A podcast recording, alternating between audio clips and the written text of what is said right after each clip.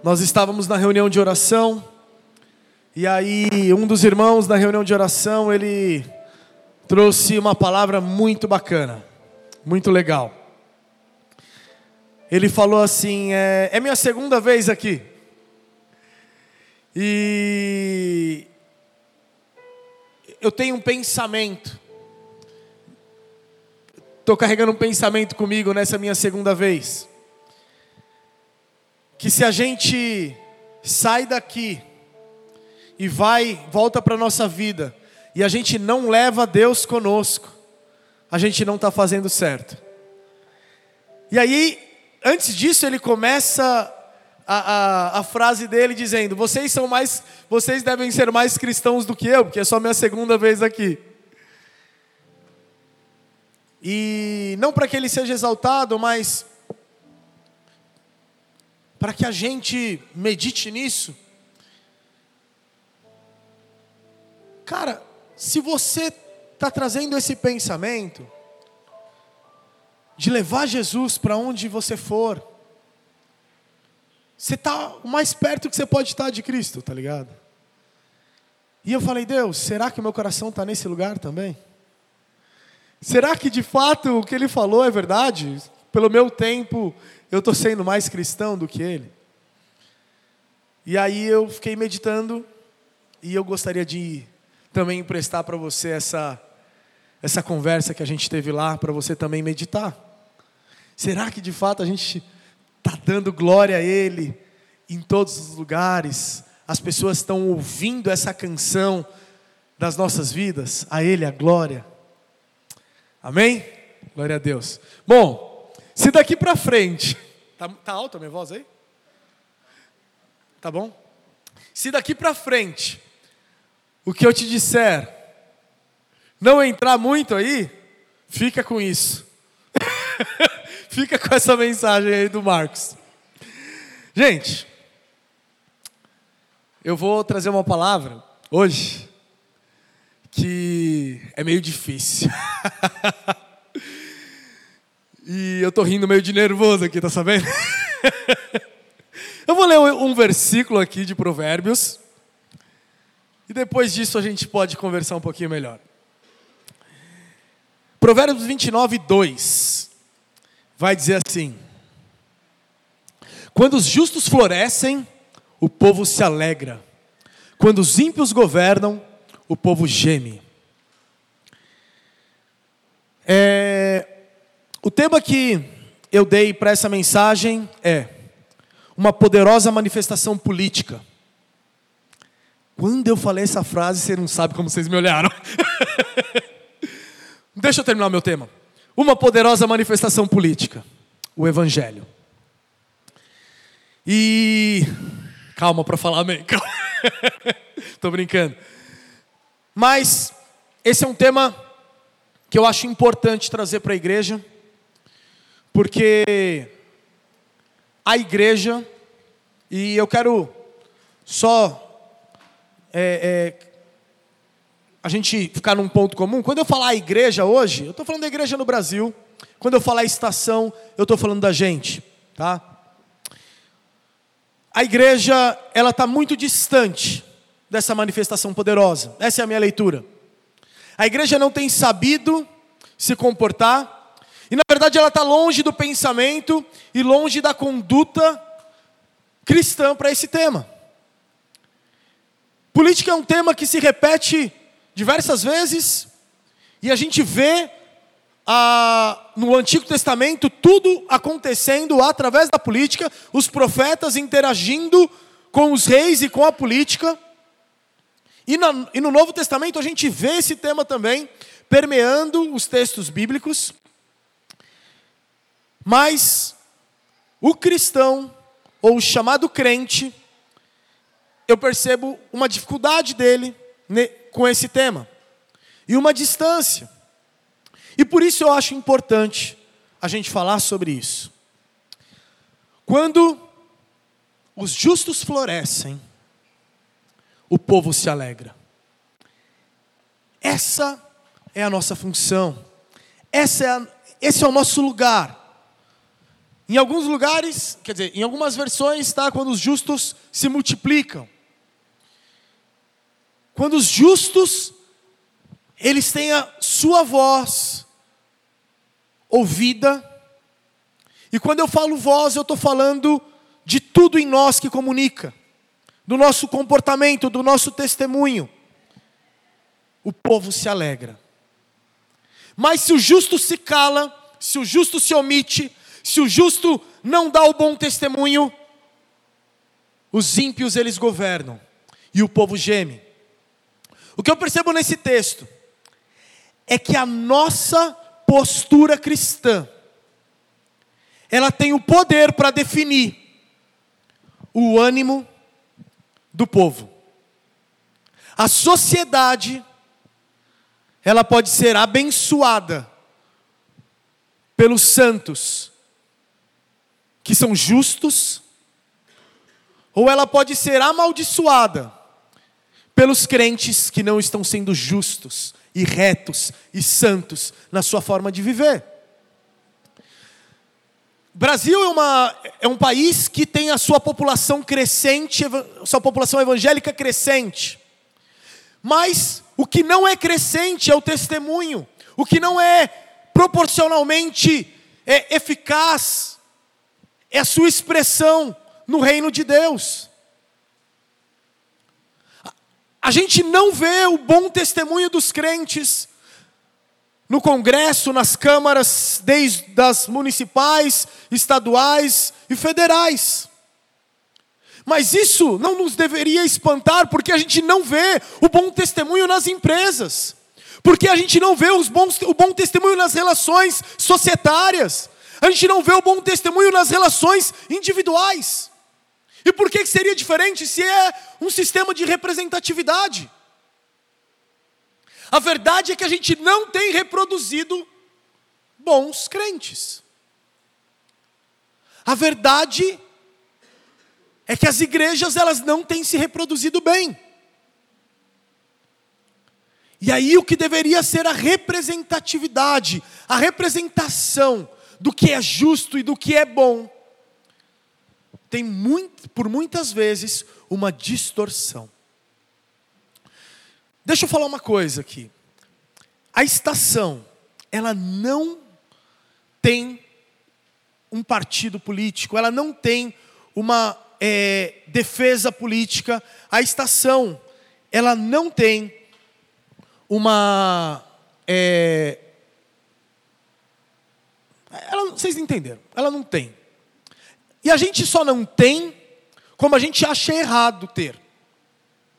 A gente nunca quer usar esse lugar aqui para emitir opiniões políticas e tratar a igreja como massa de manobra ou gado. Não é a nossa a nossa ideia e é o que e a gente acha isso errado. Então meu coração ficou muito pesado para trazer essa mensagem no sentido de escolher as palavras e escolher a melhor forma para que ninguém entenda que eu estou falando de A ou B aqui. Porque não é sobre isso. É sobre a gente estar no lugar certo, no coração com o lugar certo e ter uma postura e uma conduta que se é esperada da gente. E aí, tendo dito isso, voltando porque eu estava falando, a gente tem um problema no testemunho. E uma pesquisa muito antiga que foi feita dizia que as três profissões mais. É, é, que a população mais desgosta são os policiais, os pastores e os políticos. E o que falar dos pastores políticos? é, mas isso é muito ruim. Isso é muito ruim. Não preciso falar porque isso é ruim, na pessoa do pastor. Mas isso é muito ruim em todas as pessoas. Porque isso provoca, em toda a população, mas também na gente, nos cristãos, uma desesperança, a gente passa a desacreditar, a gente passa a des desinteressar. E a gente passa até a criar alguns pensamentos que são equivocados sobre como a gente deveria se posicionar nesse tema. E quando a gente pensa na nossa cultura, a cultura brasileira é uma cultura extrativista, que sempre foi de tirar. Começando de quem nos colonizou até os dias de hoje, quem está no poder sempre está no poder para tirar, para extrair da gente. E o que a gente percebe que não tem muita diferença às vezes quando a gente vê pessoas chamadas de crentes que ocupam posição, posições de autoridade. E qual que é a solução para esse problema? Quando os justos florescem. Quando os justos florescem, é a solução para esse problema. Então, na verdade, a minha mensagem hoje é sobre os justos que precisam florescer. Então, na verdade, o que a gente precisa pensar hoje, politicamente, é que a gente precisa florescer. Tem alguma coisa, tem alguma coisa de errado não está certo. E a gente precisa corrigir isso, florescendo. E eu queria falar de dez pensamentos, vou só passar por esses dez pensamentos agora, que são equivocados sobre esse tema. Política é errado, política é coisa do diabo, o cristão deve ser apolítico, todos que se envolvem com política se tornam corruptos, todo crente que se envolve na política cedo ou tarde se corromperá, não adianta fazer nada, só pregar o Evangelho e aguardar o retorno de Jesus. Crentes só podem pertencer a um espectro político. Irmão sempre vota em irmão. Todo crente é um bom político. Eu sou fiel a um espectro político. E eu vou falar rapidinho sobre cada um desses, porque eu acho que está diluído esses pensamentos enquanto eu vou conversando com vocês. Política é errado. É, na verdade, o que é errado é o que está sendo feito com a política. Política é coisa do diabo. É verdade que o diabo tem muita voz na política. É verdade que ele tem muita manifestação. Mas os santos precisam se manifestar. O cristão deve ser apolítico. Mas se o cristão ele se calar, os ímpios eles vão ter liberdade para é, fluir no seu pecado enquanto governam. Todos que se envolvem com política se tornam corruptos. E na verdade, a corrupção, ela está no coração do homem. Na verdade, quem contamina o meio é o homem e não o homem contamina o meio. Na verdade, não é o poder que corrompe. A corrupção já está no coração do homem quando ele recebe poder, isso ganha espaço. Não adianta fazer nada, só pregar o Evangelho. Só pre pregar o Evangelho é uma resposta para esse nosso problema hoje.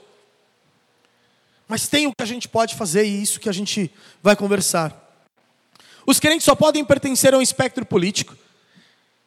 E isso é uma coisa que está inflamada hoje. E quanto a isso, a gente não pode ser intolerante, a gente não pode ser radical, a gente precisa entender o que é bom e o que é ruim nas nas esferas e na, enfim, no, nas manifestações políticas. Irmão sempre vota em irmão. E se, se a gente não percebe que a pessoa tem inteligência para o cargo, se a, pessoa, se a, gente não entende que a pessoa ela tem vocação para aquilo e que a pessoa tem caráter, não faz sentido votar no irmão. Todo crente é um bom político, é mentira. Eu sou fiel ao espectro político, é um problema. Porque a nossa militância não é essa política. E eu quero falar mais daqui a pouco sobre isso. João Calvino falou assim: não se deve pôr em dúvida o poder civil é uma vocação, não somente santa e legítima diante de Deus, mas também muito sacrossanta e honrosa entre todas as vocações. Ei. Enquanto eu estava preparando essa mensagem, eu fui ouvindo e lendo várias pessoas que eu considero importantes no, no meio cristão da igreja. E eu só vou falar o nome deles aqui porque eu estou citando alguma coisa deles. Bastante coisa deles. Hernando Dias Lopes, Douglas Gonçalves, Rodrigo Bibo, Rodrigo Silva, Edson Lira e Augustus Nicodemos foram pessoas que me influenciaram para trazer, tentar trazer de uma forma é, equilibrada e submetendo a Deus o que eu estou trazendo. Mas o que Calvino está falando nessa expressão dele é que a gente precisa de pessoas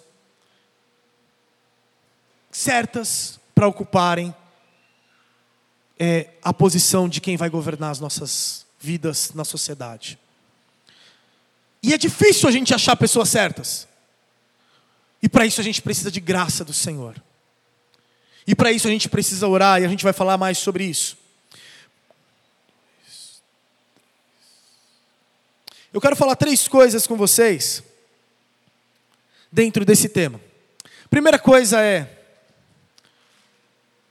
a gente precisa aprender sobre submeter as autoridades estabelecidas por Deus. Romanos 13, do versículo 1 até o versículo 7, vai dizer assim: Todos devem, su devem sujeitar-se às autoridades governamentais, pois não há autoridade que não venha de Deus. As autoridades que existem foram por ele estabelecidas. Portanto, aquele que se rebela contra a autoridade está se colocando contra o que Deus instituiu. E aqueles que assim procedem trazem condenação sobre si mesmos. Pois os governantes não devem ser temidos, a não ser pelos que praticam o mal você quer viver livre do medo da autoridade? Pratique o bem e ela o enaltecerá. Pois é serva de Deus para o seu bem. Mas se você praticar o mal, tenha medo, pois ela porta a espada, pois ela não porta a espada sem motivo. Ela é serva de Deus, agente da justiça para punir quem pratica o mal. Portanto, é necessário que sejamos submissos às autoridades não apenas por causa da possibilidade de uma punição, mas também por questão de consciência. É por isso também que vocês pagam imposto, pois as autoridades estão a serviço de Deus, sempre dedicadas a esse trabalho. Deem a cada um o que lhe é devido. Se imposto, imposto, se tributo, tributo, se temor, temor, se honra, honra. Cara, esse texto para mim, ele desce muito quadrado. É muito difícil de digerir isso. Na verdade, eu nunca tive muita capacidade de assimilar isso, de nós nos submetermos às autoridades. Exatamente por como as autoridades se comportam. Mas é interessante a gente entender qual o contexto de Paulo quando ele escreve isso. Então, Paulo, ele se converte a Jesus Cristo, que foi crucificado injustamente e que tem a autoridade política lavando as mãos quando deveria julgar com retidão e equidade. Mas entrega ele para a autoridade religiosa da época, que deveria também julgar e liderar com retidão e equidade, mas o que eles fazem é acusá-lo indevidamente e mentem contra ele. Paulo ele está escrevendo para os romanos. E os romanos, nesse momento, eles têm como imperador Nero. E junto com Calígula, Nero vai ser os piores, os mais cruéis imperadores de Roma. Nero esse que vai perseguir os cristãos. Paulo está falando de uma autoridade que vai prendê-lo várias vezes. E cara, como, tendo isso em mente, ele está mandando a gente se submeter às autoridades? Porque a ideia é que não é o fulano ou o beltrano, não é, é, é Fernando Henrique, Lula, Dilma, Temer, Bolsonaro. Não é a pessoa a quem a gente submete, mas é ao cargo, é a cadeira a quem a gente submete. Porque coube a Deus instituir a autoridade na situação civil, na situação familiar, o marido, o pai, na igreja, os pastores. Deus entendeu de estabelecer as autoridades. E o ponto é que quando a gente se submete à autoridade, em última análise, nós estamos nos submetendo a Deus. Porque toda autoridade é representação de Deus. É verdade que muitas vezes eles representam muito mal. Assim como um pai na família muitas vezes representa muito mal. Mas ele não deixa de ser essa representação porque ele está fazendo mal essa representação. Ele é a representação de Deus. E Deus vai cobrar desses caras o que ele deve cobrar. Jesus está de frente com Pilatos, e Jesus vai falar no é, João 19, versículo 11, ele vai falar assim: não tem outra autoridade. Desculpa, ele vai falar assim: você só tem essa autoridade, porque o meu pai te deu. Essa autoridade que você tem vem de Deus. Você é uma representação da autoridade de Deus. E aí ele vai, né, eu não pus aí, mas no contexto ele vai dizer que as autoridades que me entregaram para você, elas vão prestar contas com Deus. Ah, elas estão lascadas. Eles vão prestar contas com Deus. Esses governos ímpios que fazem o povo gemer prestarão uma conta com Deus diferente pelo que eles estão fazendo. Mas o ponto é que a gente se submete às autoridades como se a gente se submetesse a Deus. E sendo injustas as autoridades, ainda assim a gente se submete. O texto ele vai falar também que a autoridade ela serve para corrigir uma conduta má. E você sabe que muitas vezes um governante injusto ele pode estar sendo usado para que o povo perceba que ele está sendo injusto, que o povo está sendo pecador, que o povo está sendo ímpio, e o povo precisa se arrepender. Ele não vai se, ele não vai se livrar, o governante, porque ele está sendo injusto. Ele vai prestar contas, mas na sua forma errada de governar, ainda assim Deus usa para que o povo se arrependa e o povo procure graça e misericórdia em Deus. Paulo, ele vai ser perseguido, ele vai ser preso por essas autoridades injustas. E ainda assim, ele vai falar para a gente se submeter. Porque enquanto a gente se submete, a gente dá um bom testemunho. É verdade que a gente vai ver momentos na Bíblia aonde eles não vão se submeter. Quando a lei de Deus ela é desobedecida, quando o coração de Deus ele e a direção de Deus está sendo desobedecida, aí o povo de Deus não obedece. As parteiras no Egito, por causa da desobediência delas à autoridade e à obediência a Deus, Moisés nasce. O mesmo Moisés que livra o povo do Egito contra a vontade do Faraó, desobedecendo uma autoridade. É, Daniel e seus amigos não se dobram e não se adoram aos falsos deuses, continuam orando e clamando a Deus quando eles foram proibidos de fazê-lo. E o Senhor honra esses caras. Pedro e Paulo, eu não preciso nem falar a quantidade de vezes que eles foram injustiçados, presos, mas esses caras, eles continuam honrando a Deus. E sabe de uma coisa sobre Daniel, que desobedece à autoridade? Procuraram alguma coisa de errado nele e não acharam. Porque ele era um justo. Ele desobedeceu à autoridade?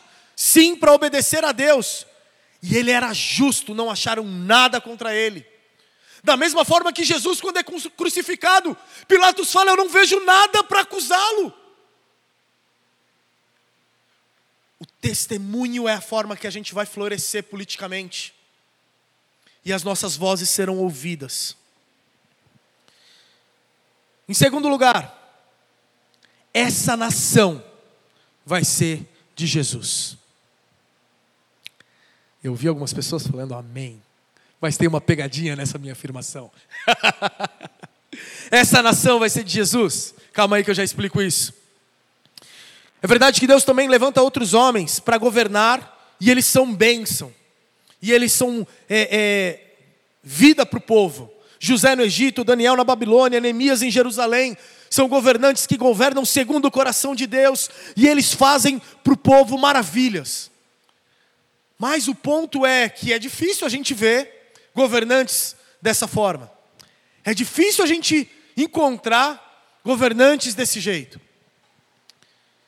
E a gente não pode votar em quem diz sobre si que é assim. Se a gente não vê-los fazendo isso pelo povo, se a gente não vê o testemunho, a gente não pode votar porque eles estão afirmando sobre si. Salmos 33, 12 vai dizer assim: ó. Como é feliz a nação que tem o Senhor como Deus e o povo que ele escolheu para lhe pertencer. Como é feliz a nação que tem o Senhor como Deus e o povo que ele tem para e o povo que ele escolheu para lhe pertencer.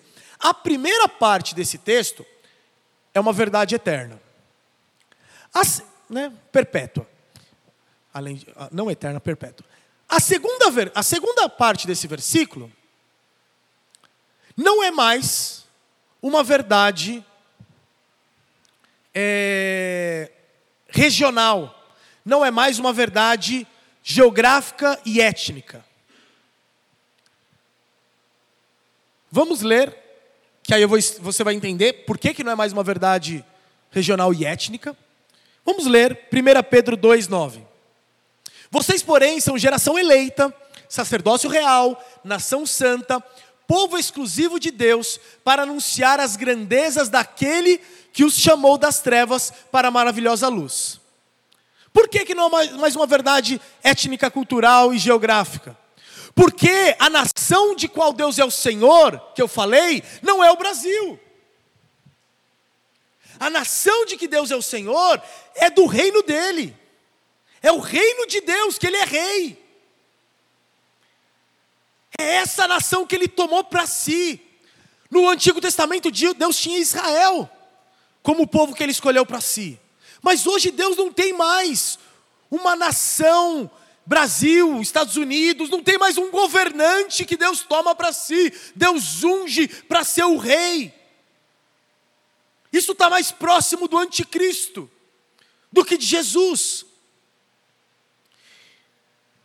O Paul Henry Spack, acho que eu falei certo, falei certo? Não sabe, né? é, o primeiro-ministro da Assembleia Geral das Nações Unidas disse assim uma vez: O que queremos é alguém de calibre para fazer uma aliança entre todos os povos e tirar do lamaçal econômico no qual nós estamos afundando. Que venha tal homem, seja ele Deus ou o diabo, nós o receberemos. Eu não sei qual foi a motivação desse homem para dizer isso. Mas o que eu sei é que é isso que vai acontecer. O que eu sei é que o governante que nós elegermos, sendo bom, bom ou mal, de alguma forma, ele vai contribuir para a pavimentação da vinda do anticristo. E o que a gente faz? Não vota? Desconecta totalmente da política? Se torna apolítico porque, de alguma forma, a gente está contribuindo com a vida do anticristo? Não, não é isso. O que a gente faz é florescer como santos e justos que o Senhor nos chamou para ser. Como essa nação que o Senhor nos chama para ser, essa nação eleita, essa propriedade exclusiva de Deus, esse povo escolhido, que tem uma missão, que é anunciar o Evangelho para trazer as pessoas das trevas para a luz, porque nós somos embaixadores desse Rei. Coríntios, 2 Coríntios 5, 20 vai falar assim: Portanto, somos embaixadores de Cristo, como se Deus estivesse fazendo o seu apelo por nosso intermédio. Por amor de Cristo lhes suplicamos, reconciliem-se com Deus. Essa é a nossa voz. Essa é a nossa voz que por muitas vezes também é política. Essa é a, esse, esse é o peso da nossa voz, é isso que as pessoas precisam ouvir de nós. É essa a nossa ocupação como embaixadores. Nós somos esses que são os intermediadores. Nós somos esses que anunciam o reino e que suplicam para as pessoas: ouçam a Deus e se reconciliem com Ele. Nós somos embaixadores porque nós não pertencemos a essa nação. Em outro momento a palavra vai falar que nós somos forasteiros aqui, nós estamos de passagem aqui, então nós não militamos com as armas desse mundo e nós não militamos as guerras desse mundo. Nós temos interesse sim nesse mundo, para nosso bem e para o bem dos nossos filhos, mas o nosso interesse é no reino vindouro, cara. É no reino vindouro. Nós somos embaixadores e os embaixadores eles intermediam os interesses do reino vindouro com a realidade desse reino. Então a nossa voz política é para que os interesses do rei tenham liberdade de ser espalhada pelo mundo. Jonathan Lehman vai falar assim: a manifestação política mais poderosa da igreja é o evangelho. E o testemunho político mais poderoso da igreja é ser igreja. Há mais poder no político, desculpa, há mais poder político no evangelho e em ser igreja do que em eleger um presidente ou tomar posse como juiz da Suprema Corte. É justo que a gente se preocupe com as questões políticas e com as coisas que estão acontecendo. Mas se a gente não for igreja, se a gente não se manifestar como os santos que florescem, essas preocupações são vãs, porque é muito mais eficaz que o nosso testemunho seja ouvido, e a nossa expressão do reino seja percebida, e as pessoas percebam e saibam discernir trevas de luz, a luz da palavra. Isso é muito mais eficaz do que quem vai ocupar o quê. Não que a gente não deva se importar com quem vai ocupar o quê. A gente deve se preocupar. Mas o ponto principal é em ser igreja, que é o que a gente tem falhado como Brasil, como igreja brasileira.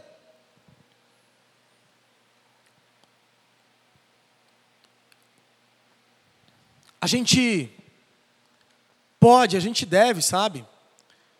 Fazer política quando a gente conversa uns com os outros. Quando a gente.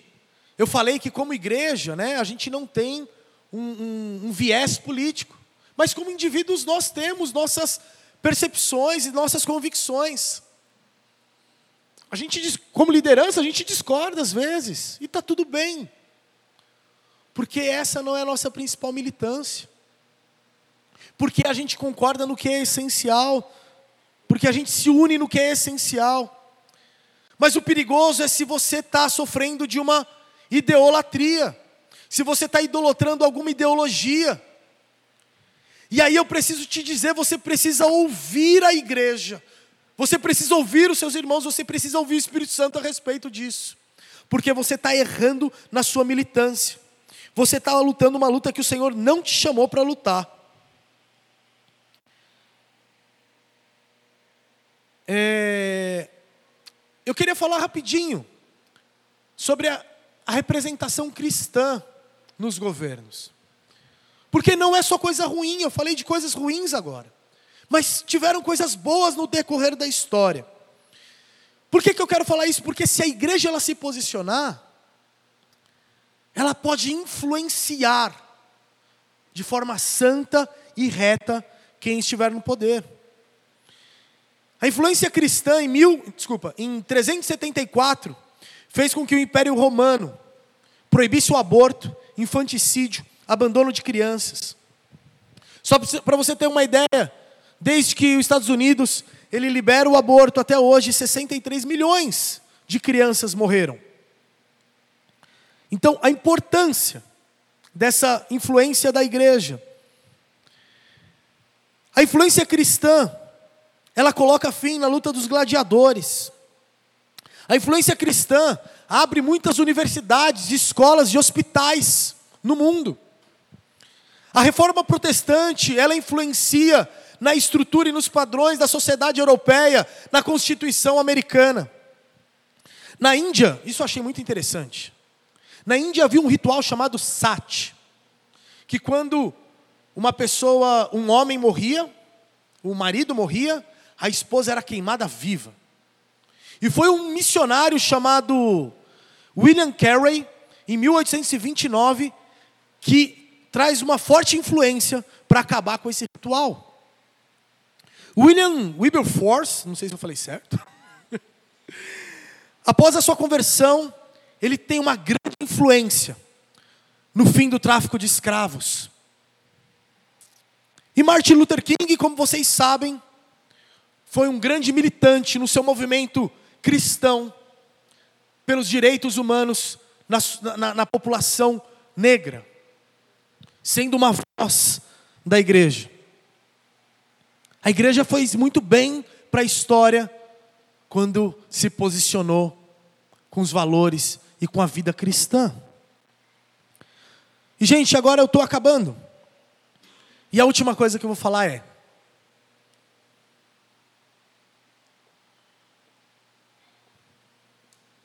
tendo, entendi, tendo a gente, a gente tem entendido isso, como que a gente se manifesta então?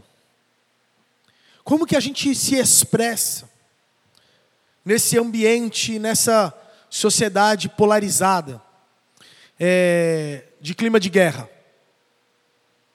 Qual que é o nosso papel e como que a gente desempenha esse o papel eu já falei bastante. Mas como que a gente desempenha esse papel?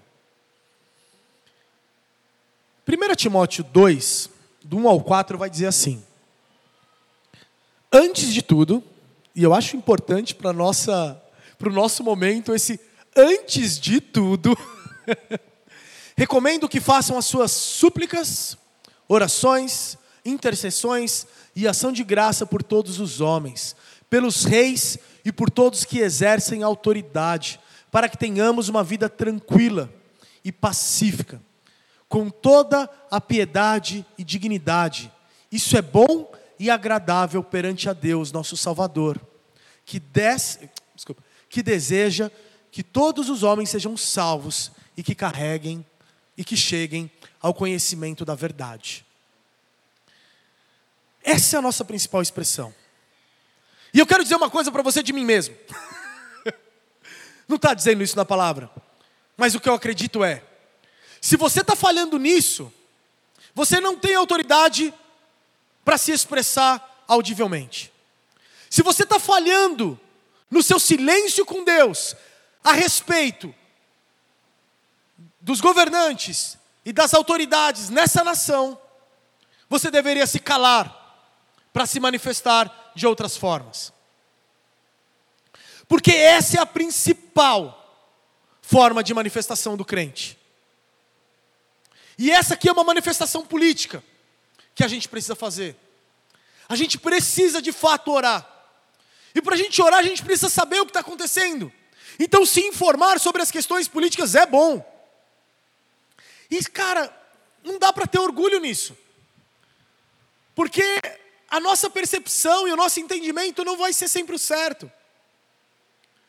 E a gente deveria se despir dessa convicção de que estamos certos no nosso entendimento político. E a gente deveria então buscar conhecimento, informação e se posicionar diante de Deus e falar: Deus, tem misericórdia disso que está acontecendo. Deus, eu me coloco diante do Senhor para orar pelo nosso povo, porque o povo está gemendo. E faz tempo que o povo está gemendo, de acordo com o primeiro versículo que a gente leu. Porque faz tempo que o ímpio tem tido liberdade para governar do modo ímpio de governar. A igreja precisa ser a voz profética e a consciência para o Estado, começando na oração.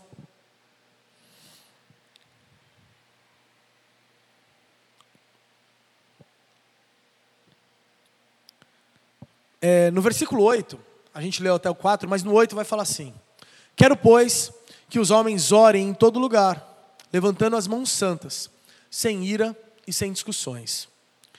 Isso é um texto sequente ao que a gente acabou de ler. Então aqui é uma manifestação que a gente não pode ter: ira e discussões. Isso tem acontecido muito. Cara, nós somos embaixadores da paz, do amor, da vida, da esperança. E a nossa manifestação política precisa passar por isso. E quando a gente se manifestar, e quando a gente for se manifestar, que a gente perceber alguma ira, alguma intolerância, é melhor que a gente se cale. E com quem que a gente deve se manifestar? E com quem que a gente deve fazer política? Com aqueles que querem nos ouvir. Porque precisa ser uma, uma conversa e um fazer política cordial. E a gente ter os nossos ouvidos abertos para ouvir os irmãos a respeito da opinião deles. E a gente nem precisa concordar no final.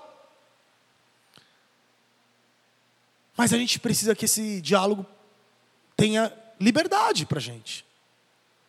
Porque é uma das liberdades cristãs que a gente vai cultivando entre nós. Em último lugar, já falei, é a segunda vez que eu falo, né? mas agora é último, último, tá? é, uma forma muito comum das pessoas se manifestarem hoje é onde? Hã? Nas redes sociais, exatamente. Uma vez, há bastante tempo atrás, eu coloquei um post lá, e meio genérico, sabe? Que o Senhor abençoe nossa nação, alguma coisa desse tipo, eu não lembro mais. E aí, cara, depois de um tempo, e eu não sou muito conectado à internet, né? A, desculpa, às redes sociais, e aí, daqui a pouco, tipo, sei lá, um dia depois, eu vi que tinham, duas pessoas, e eram crentes, tá ligado? Tinham duas pessoas que estavam brigando pra caramba. Lembra disso, Joyce? Estavam brigando pra caramba no meu post. Eu falei, mano, quem deu liberdade pra vocês, tá ligado? Para, eu não quero isso aqui. E os caras estavam, mano, tá ligado? Se você escapa uma faca da sua mão, tipo, ia voar sangue ali, mas era rede social tal. Mas, enfim, isso é muito comum. Isso está sendo muito comum.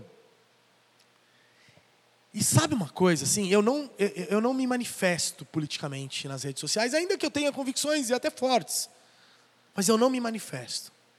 Por quê?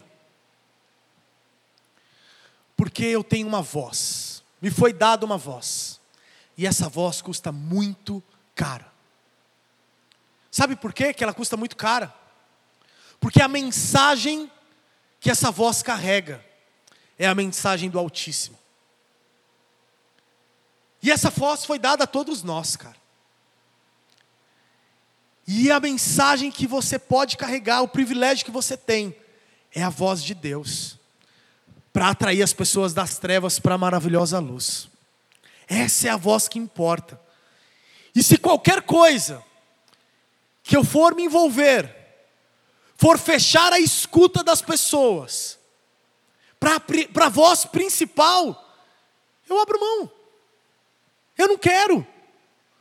Porque eu quero que a escuta das pessoas estejam abertas para ouvir de Cristo. Então, o meu conselho, gente, é. Vai muito devagar, ou quase nada, nas manifestações políticas na internet. Porque, no final das contas, você está falando para a sua bolha. E você está adquirindo inimigos. Pessoas que, assim, né, inimigos, pessoas que vão estar tá desgostando de você pelo que você disse. Você não está convertendo ninguém para o seu lado político. Não tem uma, uma escuta aberta, como numa conversa aqui, ó. Como eu sentar aqui com o Peter e falar, mano, o que, que você pensa politicamente? Não vejo problema nenhum sobre isso, eu faço isso, eu gosto de fazer isso. Cara, o que, que você pensa politicamente? O que, que você pensa tal? Ah, não, putz, cara, eu acho que isso aí, não, não, ixi, não, não gosto, não sei o que, não sei o que lá. Mas aqui, ó, é isso, tá ligado? Bom, parei de falar sobre isso. E aí, gente, a gente tem uma voz. E a gente precisa dar prioridade, primazia para essa voz. A gente tem uma mensagem. E a gente tem que dar prioridade para essa mensagem. E a gente tem uma audiência que está ansiando por salvação que está ansiando por um governante santo, justo e bom. O que eles não sabem é que eles não vão provavelmente ver isso nesse mundo, mas eles podem ver isso no mundo vindouro. E somos nós que podemos anunciar isso para eles. E declarar que Jesus Cristo é o Senhor, que Jesus Cristo é Rei, que Jesus Cristo vai governar, e haverá um dia, e que Ele terá toda a autoridade, e Ele vai exercer toda a autoridade em toda a liberdade, nesse reino que é vindouro, e nós já estamos nele, e nós já fazemos parte dele. Essa é a nossa mensagem. Esse é o nosso jeito de fazer política. Amém? Deus te abençoe. Deus nos abençoe. Que o Senhor nos dê condições de votar da melhor forma possível no dia 30. E que, acima de tudo, o Senhor cuide da gente. E cuide dos nossos irmãos é, nessa nação. Deus abençoe.